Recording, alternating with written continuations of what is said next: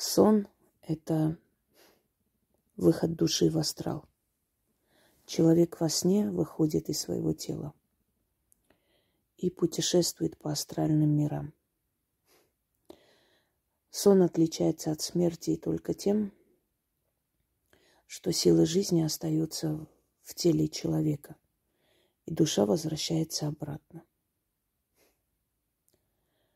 Иногда человек вздрагивает во сне, словно падает откуда-то, откуда-то из скалы, из э, какой-то вершины, как ему кажется. На самом деле это, эта душа убегает от преследования астральных теней их называют, темных сущностей. И единственное место, куда он может спрятаться, это тело. И вот он падает в тело, и вам кажется, что вы упали. И вы вздрагиваете или иногда просыпаетесь. Большинство наших снов мы не помним.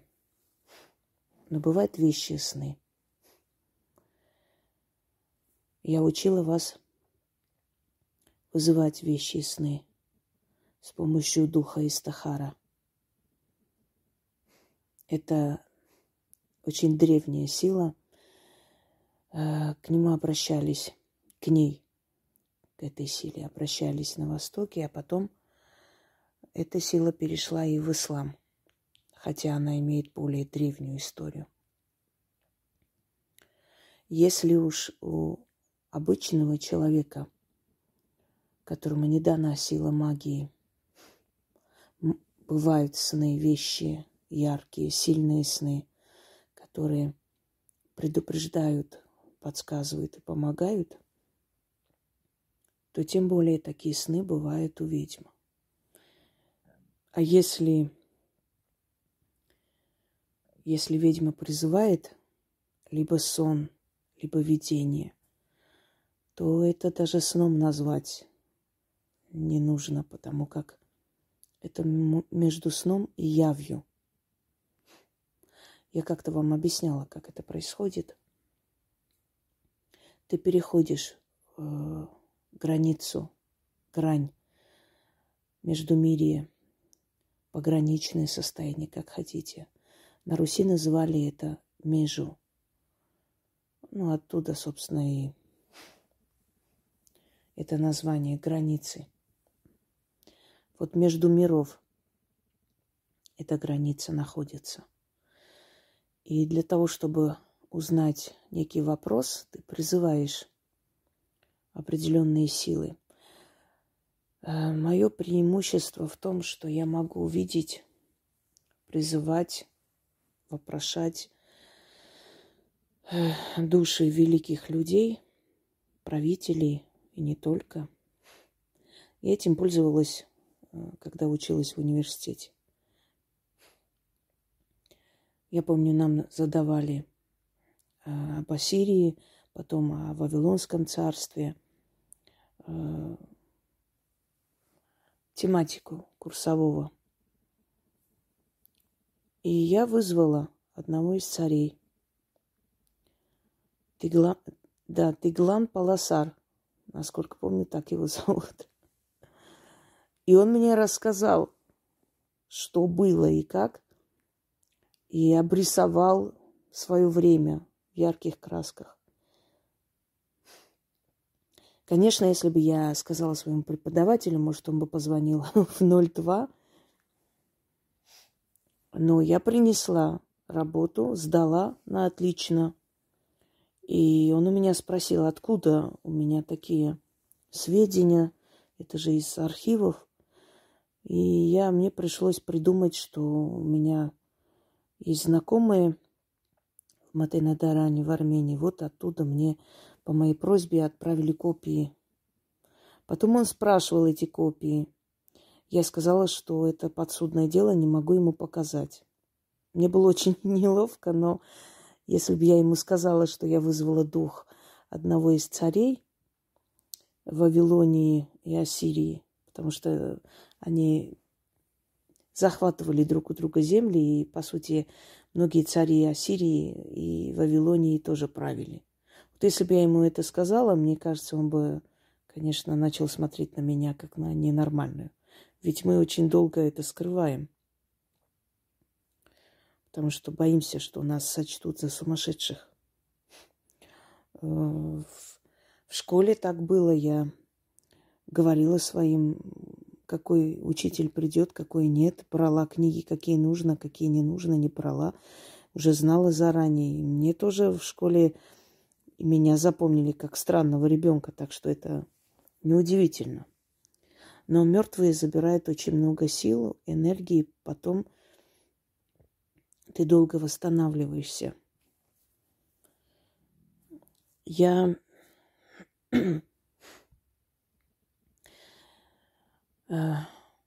попросила прийти мне в видениях, потому что ты прекрасно осознаешь, что ты не спишь, что ты находишься в своем доме, одна часть твоего сознания понимает это, но другая часть твоего сознания ходит совсем в другом месте и видит совершенно другие картины и находится в другом времени. Я подумала, насчет того, что происходит на Ближнем Востоке. Кто может мне ответить лучше, чем тот, кто властвовал в этих местах и кто управлял этим городом?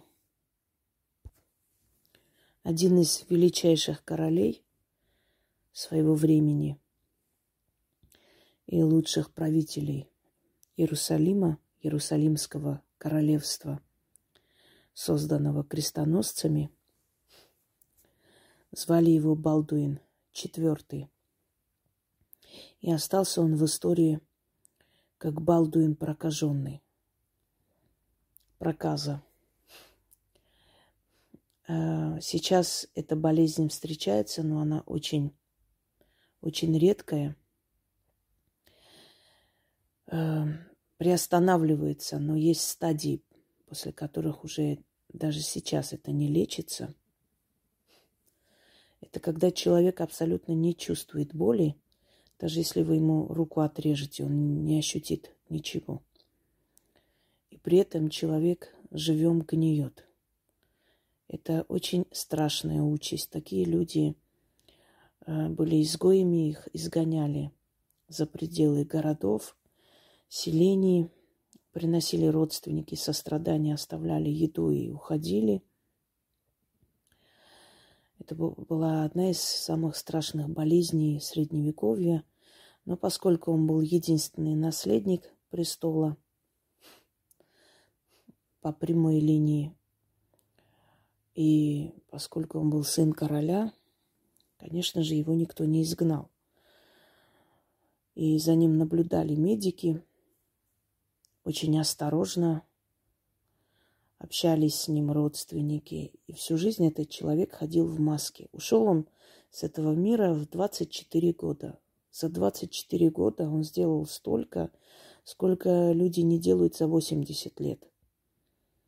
Один из самых сильных соперников Салахаддина победил его в битве, будучи 16-летним. И Салахаддин, как его называли, Саладин – его очень уважал и отправлял к нему своих лекарей, пытаясь ему помочь. Да, были времена, когда люди были благородные и даже будучи врагами, вели себя достойно. Я решила вызвать его душу. Есть разные вызовы. На доске Уиджи называется, ну, раньше обходились без этой доски, просто чертили, писали буквы и блюдцем вызывали. Наверняка баловались многие из вас э, в лагере пионерском и прочее. Это очень опасное занятие, когда приходят не, некоторые такие злобные души, они начинают материться. И мы все дружно верим, что вызвали Пушкина или Гоголя. Нет, конечно. Для того, чтобы вызывать такие души более высокого ранга, нужно быть медиумом, причем иметь очень большой стаж работы, если так можно выразиться. Раньше, чем 10 лет, занимаясь магией, вот пока 10 лет хотя бы не будет у вас опыта, ни в коем случае их нельзя вообще вызывать, потому что в астральных мирах очень много темных духов, которым нужна ваша энергия. Они поселятся в вашем доме просто, и потом вы их не выгоните. Они будут просто приводить вас в безумие.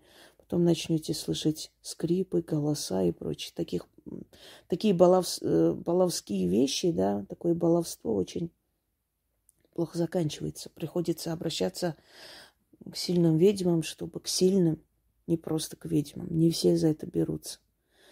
В магии тоже есть иерархия, понимаете, как и в любой профессии. Есть фельдшер сельского назначения, есть э, кто оформляет э, документы внизу в приемной, есть профессора, которые оперируют. Так что то же самое есть и в магии. Есть люди со средней силой, есть так, что-нибудь куда-нибудь попадут по картам – а есть сильные. И вот э, не гарантия, что вызывая, вот балуясь таким образом, вы сможете потом убрать даже с помощью ведьм. Они не всем подчиняются, слушаются. Я просто вначале объясняю, чтобы это не повторили люди, хотя вы не знаете, и к вам они не придут, но если вы где-нибудь сейчас интернет открытый и доступ ко всякой такой информации как бы не ограничен, поэтому балуются люди так, такими вещами, учтите, это может плохо закончиться. Итак, призыв есть разный, можно призвать его, э, то есть напрямую. Это опаснее, это намного сложнее, но э, больше информации. Ты общаешься напрямую с душой происходит примерно так. Вы не сможете это полностью представить себе, потому что это не просто представить, но приблизительно приходит таким образом. Происходит. Начитав определенный заговор, кладешь некую грамоту под подушку и просишь э, духа стражника остаться рядом, потому что это опасно. Ты лезешь в мир духов, и неизвестно, что там тебя ждет. Многие люди оттуда возвращаются сумасшедшими. А, можно увидеть такие оскалы, такие страшные зрелища, что сердце может не выдержать. И какой бы ты ни был супер крутой, сильный человек, психика тебя не спрашивает – она может стать. Вот поэтому люди, которые ерундой занимаются, там ночуют на кладбище, еще какой-то фигней, иногда их находят, и вы видите у них гримаса ужаса перед смертью. Она прям застывает на лице. Все, что человек чувствовал последние секунды жизни, оно застывает на лице, прям остается. И вот эта гримаса ужаса, когда расширенные зрачки и человек увидел нечто, что у него сердце не выдержало, и совершенно здоровый человек может умереть. Вот о чем я говорю. Я начитала, вызвала и начала задавать ему вопросы. И это происходит следующим образом. Это происходит ночью, только ночью. А желательно 00, 00 до 03. Это время самое активное. Потом они теряют силу, несколько дней нельзя есть мясного, ничего. Нужно пастись. Это к христианству не имеет никакого отношения. Просто твой организм должен быть чист от всяких э, э, животных, э, то есть белков и прочее. И вот ты начитываешь, начитываешь, лежишь, начитываешь и смотришь в одну точку. И ощущение, как будто вот ты отключаешься, знаете, как перед наркозом или кому э, кололи морфин, чтобы успокоить боль, медицинский, естественно. И начинает вот э, оживляется пространство. Ты чувствуешь себя в аквариуме, начинаются вот такие тени пробегать вокруг. И э, шумы такие, знаете, такое вот сгущается это пространство, и ты в один момент просто понимаешь, что ты лежишь на кровати, но твоя кровать находится не в твоем доме, а, например, в древнем Иерусалиме. Ты оказываешься там. Ты встаешь, ты встаешь и идешь. Ты идешь, ты себя не видишь, ты одетая или ты в ночнушке, вообще не видишь себя. Ты сознание, сознание, висячее в воздухе многие, кто между мирами находился, например, э, то есть э, во время клинической смерти, они говорят то же самое, что они не видели себя, они не видели рук, ног, ничего. Но они понимали, что они существуют, они сознание где-то в пространстве. И вот так вот я встала и увидела, что осталась моя кровать. Я иду, уже ощущаю, что я иду, хожу, но я себя не вижу. Я вижу древние такие сооружения, арки, очень красиво, очень богатое убранство, очень чисто, в отличие, то есть э, вопреки тому, что говорят, что тогда вот была грязь, зловоние, может, допускаю, что в некоторых там европейских городах это было, но здесь на Востоке все-таки издревле ценилась чистота тела, купание, да, те же самые бани, которые римляне взаимствовали потом. Так что все было чисто. Я иду, я вижу, что такой огромный тронный зал, и в конце стоит э, такой серый трон, вот знаете, как металлический, но я понимаю, что он не металлический, либо он серебряный, либо он посеребренный, но он серый такой, сероватый. И я подхожу, и я вижу, сидит он, сидит он, и вот эта вот серебряная маска, которая закрывает ему лицо, очень богато одетый, то есть весь в каменьях, и одной руки практически нет. Там, можно сказать, вот просто кусочек руки, он обмотанный. Его не видно, его абсолютно не видно ни одного сантиметра тела. Он весь покрытый, длинный такой э, голубоватого цвета. Я даже не знаю, как там. Вот отдает оттенком, знаете, таким бирюзовым, да. Э, длинный балдахин, жемчуг. Ну, одним словом, король. И на нем есть такой трон, ой, э, корона на голове над этой маской. Зубчатая корона. Напоминает башню э, или стену вот древних средневековых городов. Вот если для сравнения, вот как у Фортуны, такого типа вот статуи Фортуны, обычно у него корона как, как башня, как э, стена древнего древнего города. Я понимаю, что он, я начитывала, вызывала его, и у меня жуткий страх появляется, ужасный. Такое ощущение, как будто он недоволен, хотя через маску не видно его эмоции, но я понимаю, вот передается мне вот это его недовольство. Я, не понимая, где мое тело, я пытаюсь как бы склониться, я склоняюсь перед ним. И он говорит, посмотри на меня. Ты зачем меня вызвала? Я говорю, Ваше Величество, если я побеспокоила вас, но я говорю на «вы», тогда еще не было принято этого, но я говорю, исходя из нашего времени, вы должны понимать, что мы люди нашего века, а не своего – я, я говорю на «вы». Я говорю, если я вас потревожила, то я могу идти и извиниться перед вами. Он говорит, нет, ну раз ты пришла, спрашивай, что ты хочешь узнать. Я спрашиваю, я говорю, первое, что пришло на ум, вы видите, что происходит в мире. Вы наблюдаете за этим оттуда. Он говорит, те, кто хочет знать, что происходит в мире, тем дают это увидеть. А кому не хочется помнить этот мир, и такие есть, сказал он мне вот так. И такие есть. Они не видят, они ушли с этого мира и не хотят помнить тот мир, э, с того мира, да, извиняюсь. А вы, спрашиваю я. А я всегда со своим городом, был такой ответ. Хотя, он сказал, Иерусалим проклят. Я говорю, почему проклят? Потому что Иерусалим забирает жизни и судьбы. Иерусалим проклят. Пока есть Иерусалим, будет война.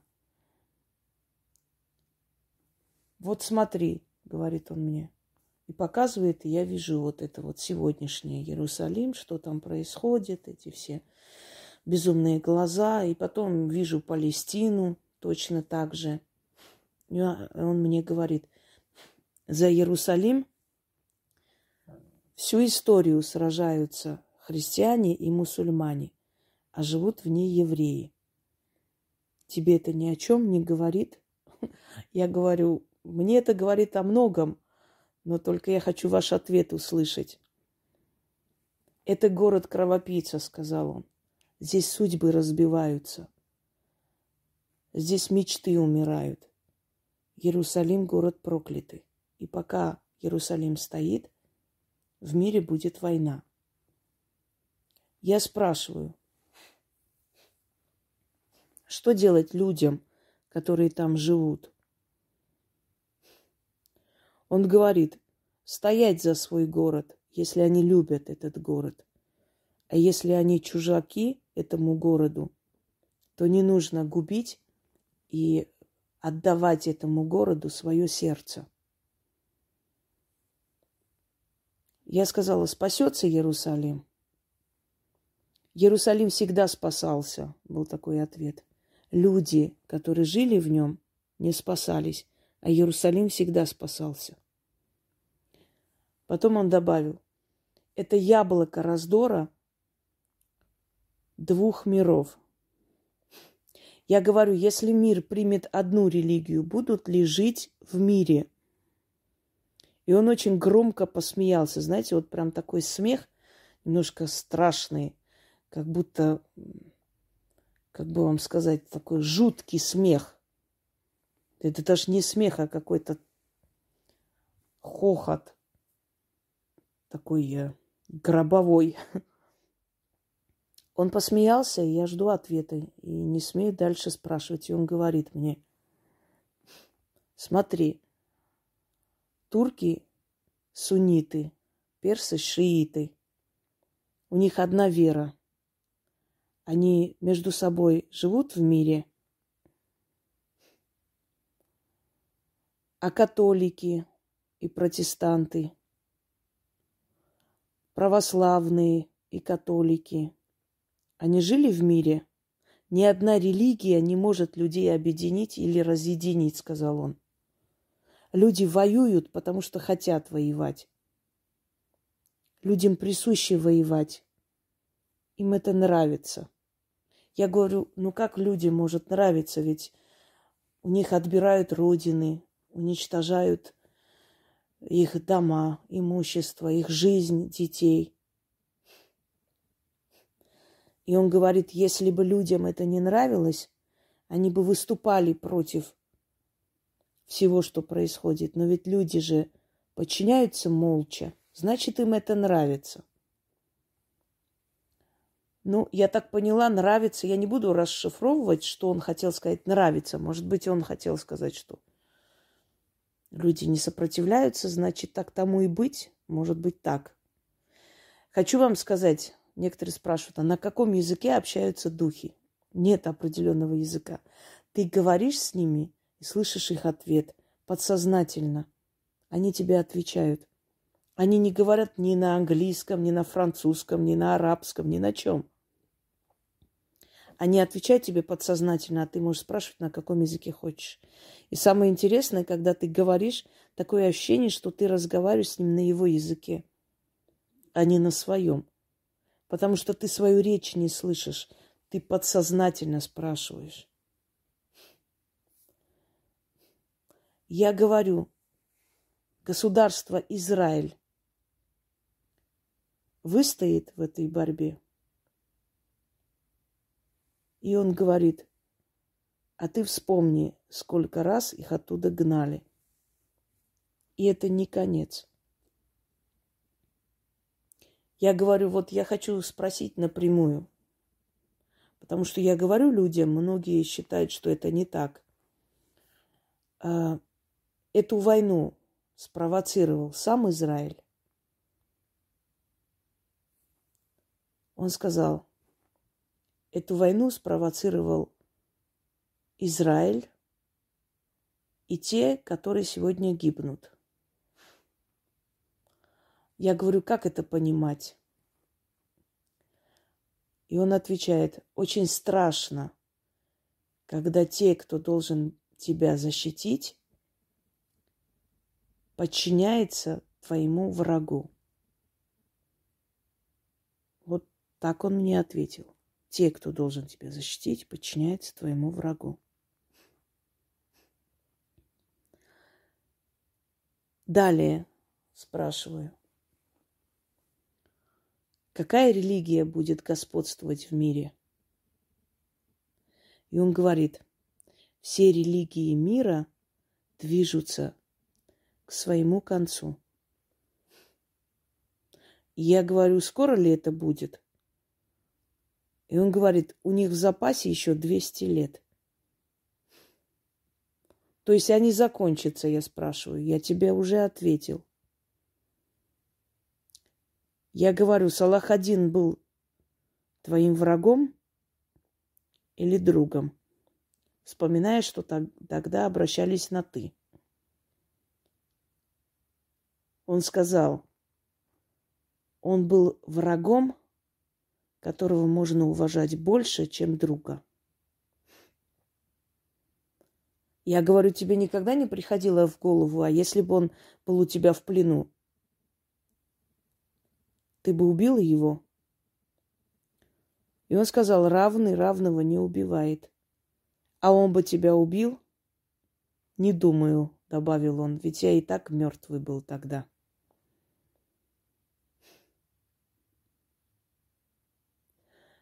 И я спросила еще раз, что будет с Палестиной? Что будет с народом Палестины? И он сказал, народ Палестины очень много боролся. И он еще будет бороться, и он никуда не уйдет. А с Израилем что будет? И народ Израиля очень долго боролся, сказал он. Но Израиль не получит то, ради чего он это начал. То есть как не получит, я спрашиваю. Не будет тех намерений? Нет. А почему? Потому что тот, кто должен был им помочь, их обманул. То есть, я говорю, они попали в свой же капкан, они еще не осознали этого, но скоро осознают. А почему это было сделано? Потому что Израиль не нужен никому ни друзьям, ни врагам. А Иерусалим все-таки проклятый город, сказал он. А почему он проклятый? Потому что там нет счастья.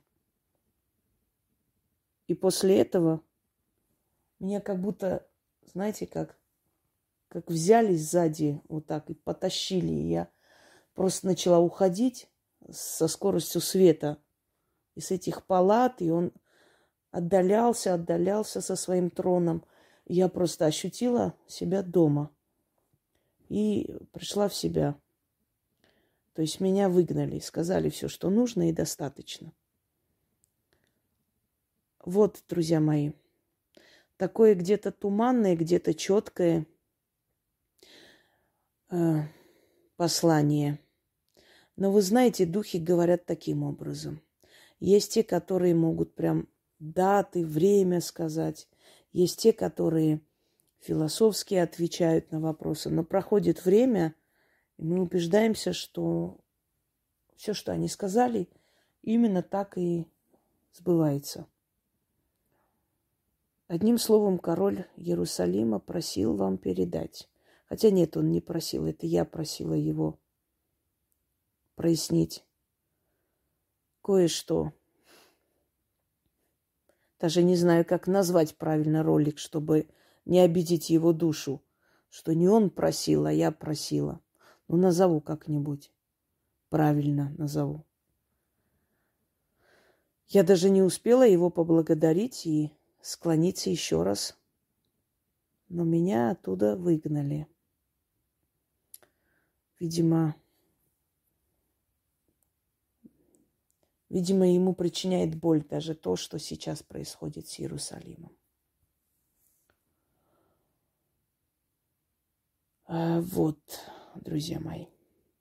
Да, скажу вам по секрету, что к душам мусульманских правителей намного тяжелее добраться. Ну вот, э, думайте, как хотите. Может быть, у них защита намного сильнее, да. Потому что все-таки там воинственная религия, и она э, окутана вот этой некой силой воинственности. И, кроме всего прочего, там очень много и своих поверьев, и своих э, традиций, обычаев, которые соединилась с верой. Эм, вот. А здесь более такая рабская, подчиняющаяся и слабая. И поэтому, если вы думаете, что я не пыталась вызвать Салахадина, вы ошибаетесь. Просто я не смогла. Не получилось. Не дали мне. Может, потом, может, еще пока не время. Но, видите, и такое бывает. Пока что великий Саладин не желает говорить про Иерусалим, который для него ничто, но и весь мир, как он сказал. Всем удачи!